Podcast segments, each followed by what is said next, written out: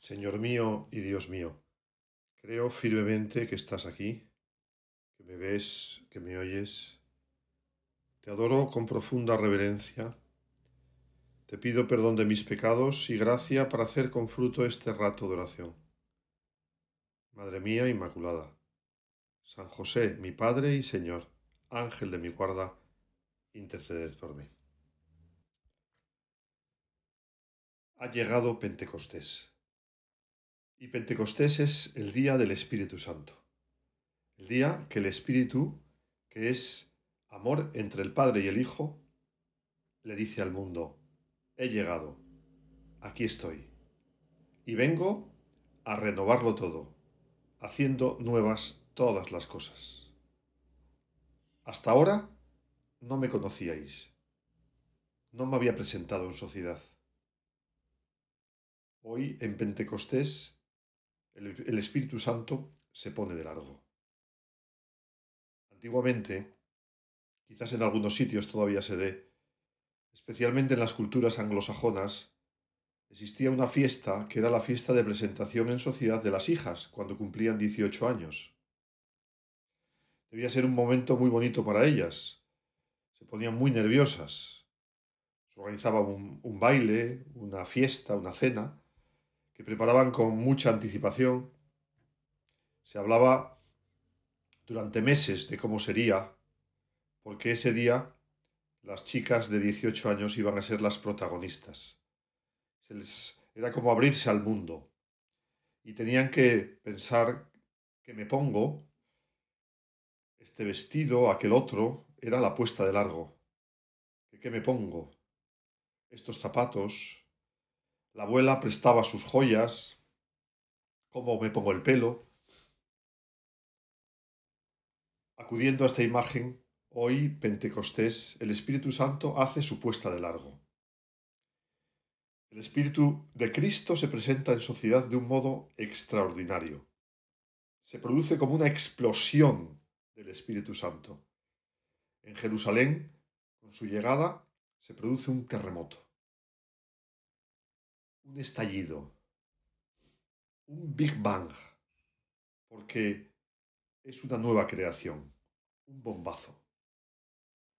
Y todo sucede en un balcón pequeño de una casa de Jerusalén, en un balcón pequeño, unos hombres que hasta ese momento eran miedosos, no muy cultos, son los protagonistas con el Espíritu Santo de una revolución.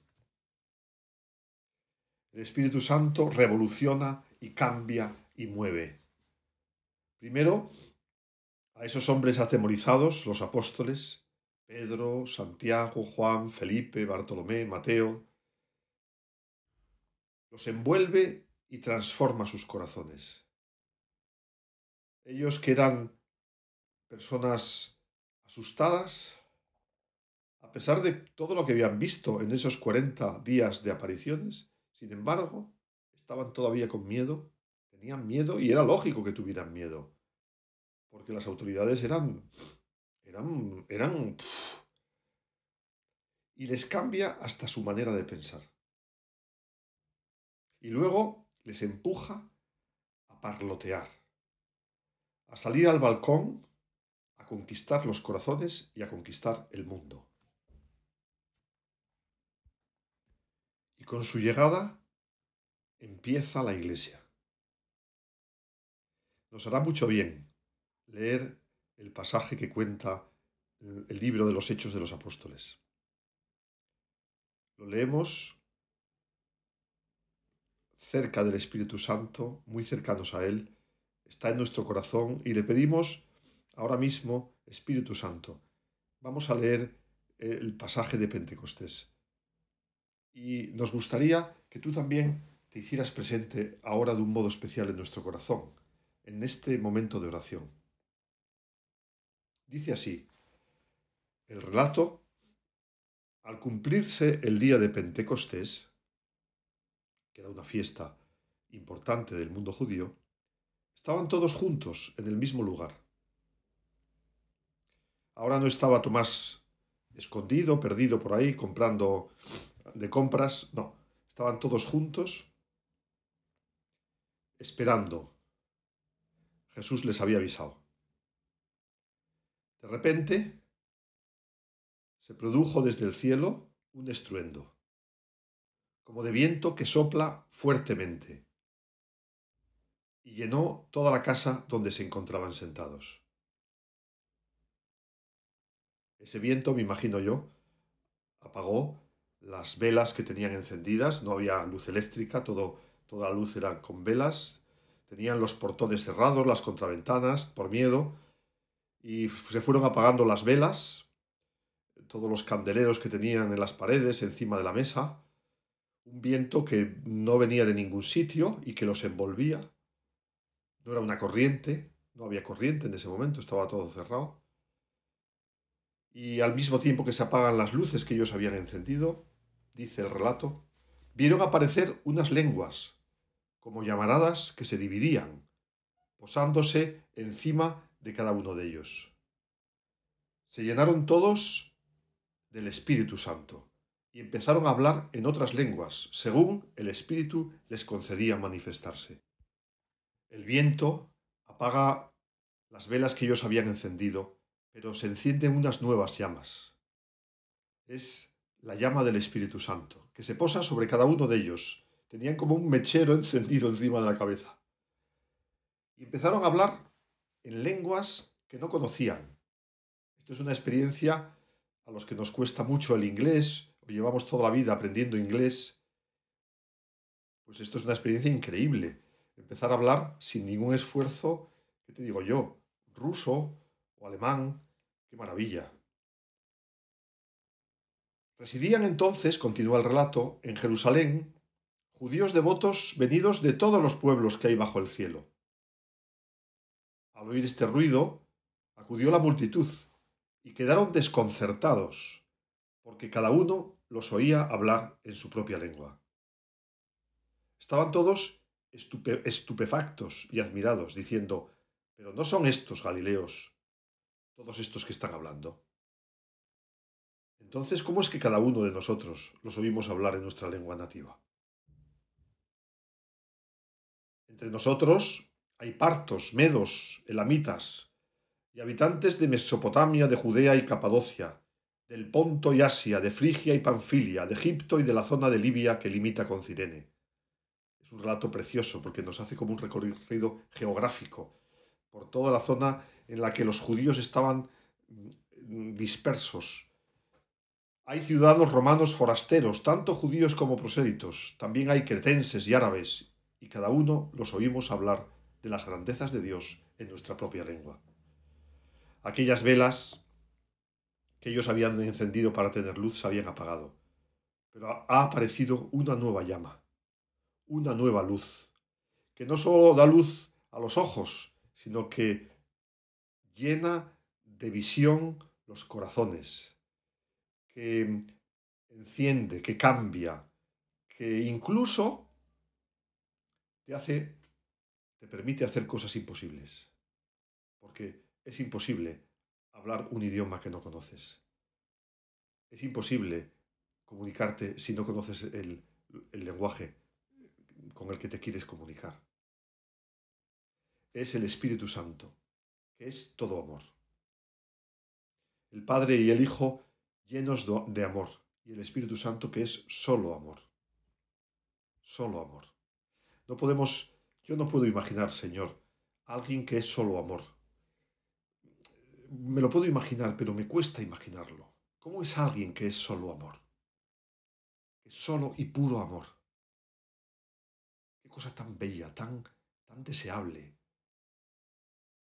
Nosotros no tenemos una cara para el Espíritu Santo. Cuando a un niño o a un conjunto de niños o de niñas les dices, a ver, dibujadme al Padre, ellos te dibujan a un anciano, porque así lo han visto, en los libros y en las iglesias, un anciano con barbas blancas, em, con cara benévola, de abuelito. Ahora dibujadme al hijo. Y dibujan la imagen de Jesús, un hombre con el pelo largo, guapo, fuerte, joven. Y ahora dibujadme al Espíritu Santo. Los que saben más, lo que hacen es, te dibujan una paloma. O incluso te pueden dibujar la llama de un mechero. El padre, como abuelo, es una imagen que entendemos.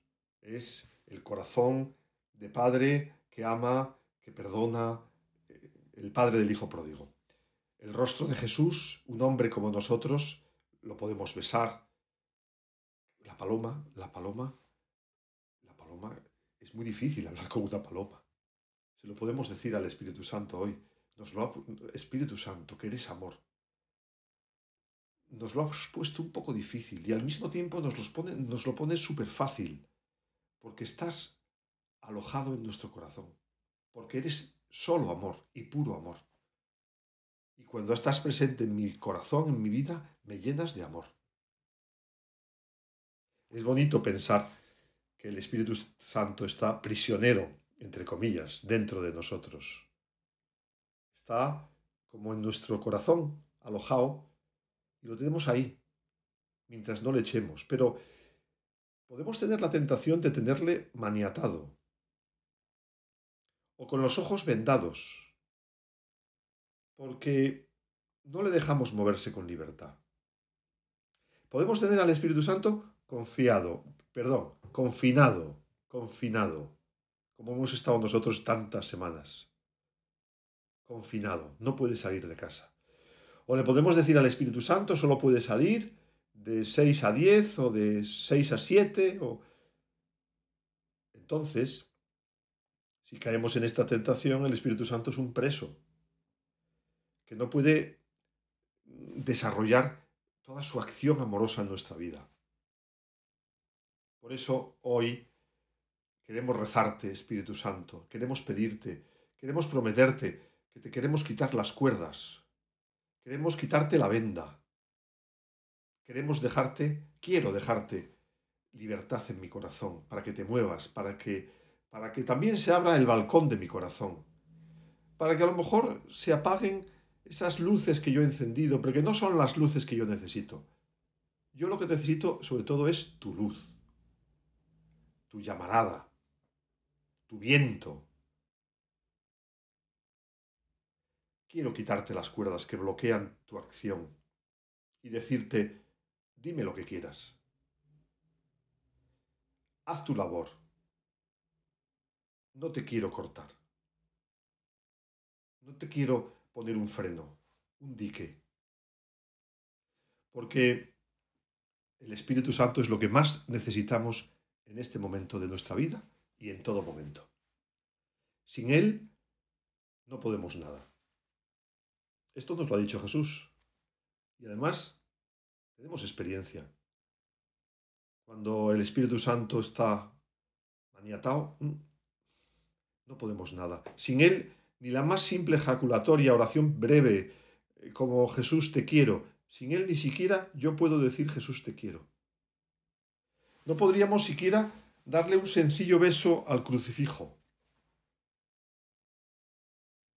Leí una vez de un autor mexicano famoso que publicó en un periódico importante allí en México unos pensamientos que se ve que tenía una zona del periódico para él y ahí escribía pensamientos luminosos y cayó en mis manos no sé cómo lo que escribí un día que dice así es breve el amor vivía en una casa.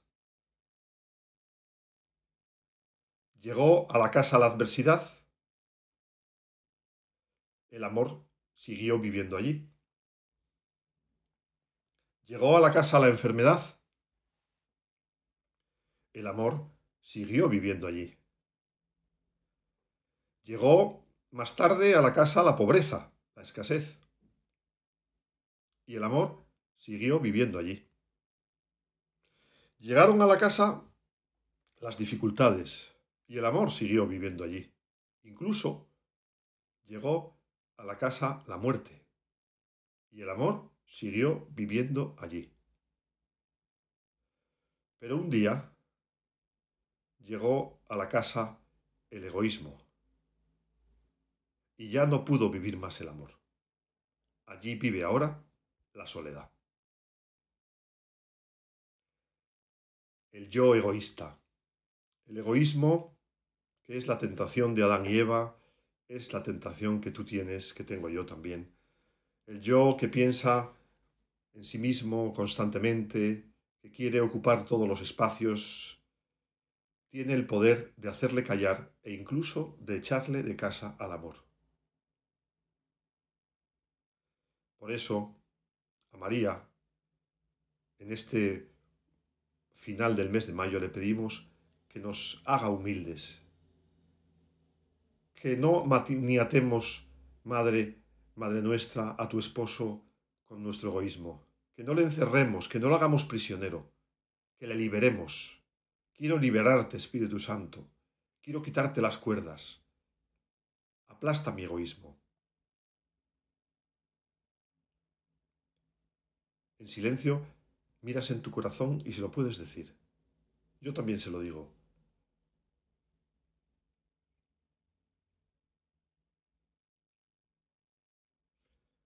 El Espíritu Santo, como es amor, tiene las características del amor. Y por eso el Espíritu Santo es también fuerza.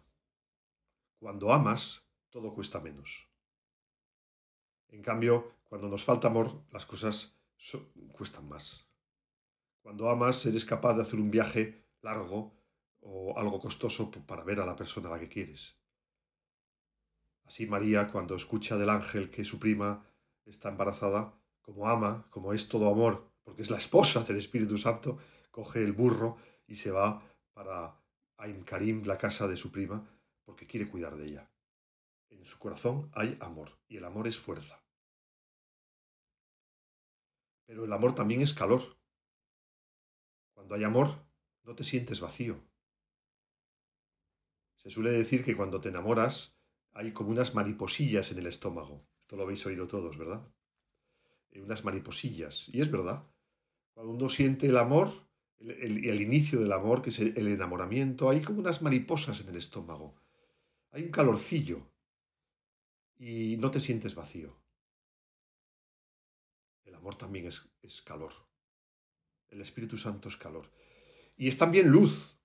Cuando sientes amor, hay claridad de ideas bueno, no siempre, siempre, pero habitualmente sí. Desde luego tienes algunas muy claras. Yo le quiero a esa persona. Al mismo tiempo, el amor es consuelo. Cuando te aman, qué reconfortado te sientes. La mirada de cariño, un beso de tu madre. El amor también es alegría. De hecho, es lo único que realmente da una alegría profunda. El Espíritu Santo es fuerza, es calor, es luz, es consuelo, es alegría. Y además, el Espíritu Santo nos quita los miedos, al menos los miedos espirituales. En una ocasión, contaba San Juan 23, hablando de sus primeros días de pontificado. Él era el patriarca de Venecia. Claro, una cosa es ser el arzobispo de Venecia y otra cosa es ser que te elijan papa. Tenía ya, era mayor, 78 años, y el susto es morrocotudo. Te pegas un susto tremendo. Y entonces, contaba él, me costaba un poco conciliar el sueño los primeros días de ser papa. Pero pronto me di cuenta de que eso era una tontería. Me dije a mí mismo, Juan, ¿por qué no duermes? ¿Eres tú o el Espíritu Santo quien gobierna la iglesia? Y se contestó, el Espíritu Santo. Entonces, duérmete. Y lo más fuerte es que se durmió. Porque el Espíritu Santo nos quita los miedos espirituales también. Nos empuja a la valentía, como a estos hombres cobardes, pero ahora convertidos en gente valiente, los apóstoles. Hombres que abren el balcón y empiezan a hablar y salen a la calle. Al final del rato se cuenta que ese día se convierten, miles de personas piden el bautismo. Yo me los imagino por las fuentes de la ciudad de Jerusalén bautizando, una cola de bautismos. Felipe bautizó a 300, Mateo a 340, Pedro el que más, mil. ¿No es el Espíritu Santo? Pues duérmete. El Espíritu Santo nos ayuda a estar además más contentos. Hablando de otro papa, de nuestro papa actual, el Papa Francisco. Lo cuenta él mismo, que antes de ser papas, cuando era arzobispo de Buenos Aires, mm, era muy serio. Era muy serio. Y efectivamente, las fotos cuando sale de, arzobispo, ahí en Argentina, se le ve serio. Una cara así más flaquito, era más joven y como serio. Y cuenta él que en cuanto fue elegido papa, empezó a sonreír. Ni él sabe cómo. El Espíritu Santo, seguramente, es el autor de esa sonrisa. Porque Él eleva nuestra mirada, hace que nuestra mirada sea más aventurera. ¿Qué es sino una aventura? Abrir las puertas del balcón empezar a hablar en idiomas extraños. En la abadía de Westminster, en Inglaterra, en la cripta, hay una misteriosa inscripción tallada en una lápida que dice así. Cuando era joven y mi imaginación no tenía límites, soñaba con cambiar el mundo según me fui haciendo mayor y adquiriendo sabiduría, descubrí que el mundo no cambiaría. Así que me propuse un objetivo más modesto e intenté cambiar mi país. Pero mi país tampoco quería cambiar. Cuando se aproximaba el final de mi vida me conformé con intentar cambiar a mi familia. Pero las personas más cercanas a mí tampoco querían saber nada. Ahora, en mi lecho de muerte, de repente he comprendido una cosa. Si hubiera comenzado por mí mismo, tal vez mi familia habría seguido mi ejemplo. Con su inspiración y aliento, quizás juntos hubiéramos podido cambiar el país.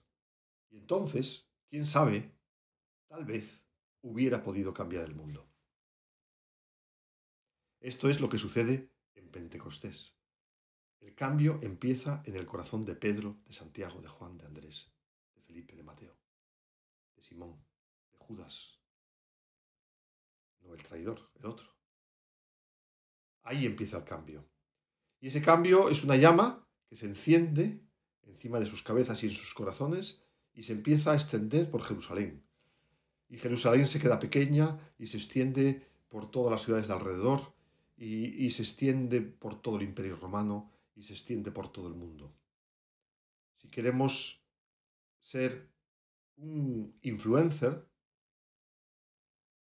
hay que empezar por uno mismo. Cualquiera puede ser un influencer. Pero ¿por dónde se empieza? ¿Cómo puedes convertirte en una persona que marca la diferencia? Y el cristiano tiene vocación de aventurero vocación de influencer, que es llevar la luz y el fuego y el calor y el consuelo del Espíritu Santo por el mundo. Espíritu Santo, tú que eres el esposo de María, nuestra Madre, cúbrenos con tu sombra, como cubriste a María, y haz que nazca Cristo en nuestro corazón. Haznos valientes. Transfórmanos como transformaste a, tus, a nuestros primeros, a, los apóstoles, los primeros discípulos de Jesús. Llénanos de amor. Llénanos de amor. Sabemos que no eres una paloma. Sabemos que eres amor. Queremos dejarte libre en nuestro corazón, darte libertad. para que hagas las cosas como quieras. Transfórmame primero a mí y luego eleva mi mirada para hacerla más aventurera. Y entonces soñaré con cambiar o influir en mi familia, en mis amigos, y después en mi ciudad, y luego en mi país, y al final, pues cambiaremos el mundo. Porque el Espíritu Santo es el transformador del mundo. Es Él quien lo va a cambiar. Vamos a terminar acudiendo a María. María se deja envolver por la sombra del Espíritu Santo cuando le dice a Gabriel, sí, quiero, quiero dejarme llenar de Dios, llenarme de su amor. Y entonces la sombra del Espíritu Santo cubre a María. Esto sucede en cada misa. En cada Eucaristía la sombra del Espíritu Santo cubre el pan, el vino, que son hacen la función, digamos, del vientre de María para que allí nazca y haya una nueva encarnación.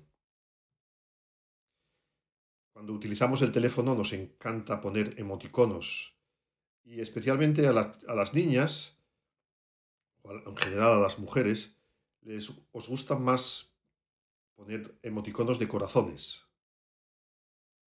A veces eh, a las niñas, por ejemplo, pequeñas, les encanta poner cuando dibujan eh, pues muchos dibujitos de, su familia y siempre ponen corazoncitos o, especie de besos en la cara de sus padres, de su madre.